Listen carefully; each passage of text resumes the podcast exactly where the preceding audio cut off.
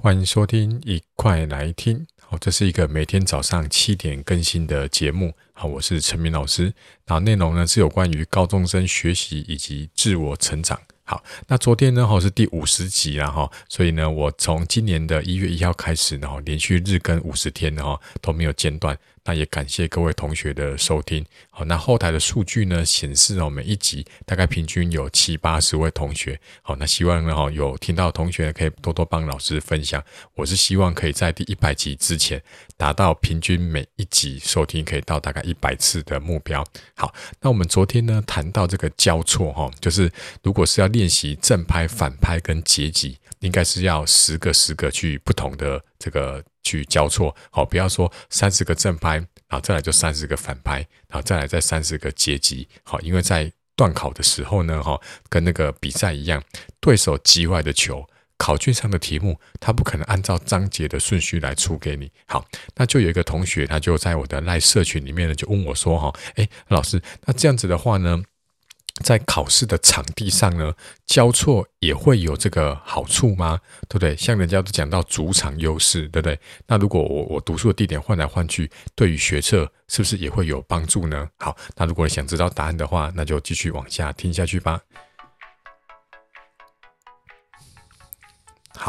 好。那我们刚刚有谈到这个主场优势嘛，哈，所以如果你已经知道哈，你要接下来要表演或者是考试的场地在哪里的话，那当然能够在那边读书或者是训练，对你是非常有帮助的。好，有时候呢，就算是没有一模一样哦，比如说你要去参加一个演讲，这个演讲哦，就是你是主讲者哦，这个演讲的这个。墙壁是红色的，那你平常在训练的时候呢，你就去找一个这个房间，然后墙壁是红色的，哎，光是看到这个红色的墙，这也可以帮助你在正式演讲的时候呢，哈，可以这个比较这个顺手。好，所以呢，我们回到我们的这个主题哈，因为这是给高中生的节目嘛，哈，我们最后的目标是要考好学测，对不对？好，那学测在哪边考？在教室考。那虽然呢，不是在你学校的教室考。好，不是你平常每天上学的那间教室，但是全台湾的学校是都长得差不多，对吧？反正就是有个黑板啊，桌子也都是木头的，对不对？然后呢，后面会有个布告栏，然后旁边可能会贴一些标语，对不对？哈，所以呢，你大概可以知道你学测的场景，大概就是在教室里面，那个教室大同小异。所以你平常呢，如果能够在教室里面读书的话，就会有助于在考学测的时候呢，能够稳定心情。好，那未来长大以后呢？好，如果你是一个业务，好，常常要跑不同的公司，跟人家这个客户做简报，或者是你是要去做巡回的展览的什么舞台秀，或者是这个艺文展览的话呢，你不知道每个场地的样子，所以这时候呢，你平常在这个练习的时候，或者是平常在准备的时候呢，就要去找不同的场景。哦，你在训练的时候呢，就是去接触很多不同的场景，这样子观念跟技术呢，就越容易跟任何特定的场景分离啊，那么长久一下来呢，你遇到一个没有熟悉的场地的时候呢，你的记忆呢也更更容易被唤起跟应用。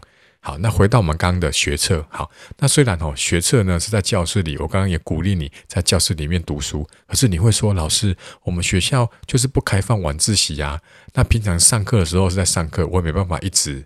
读书对不对？好，这时候可以怎么办呢？哎，教大家一个小 paper，，就是呢，你在考学测的时候，你也不可能一起一直那个抬头看黑板嘛。你大概视线范围就是你的桌面，所以你可以试着在你的桌面摆上你习惯用的文具盒、铅笔、橡皮擦，或者是立可带、立可白。哦，就是你去星巴克读书的时候呢，你眼睛看得到的视线范围，就把它摆这些东西。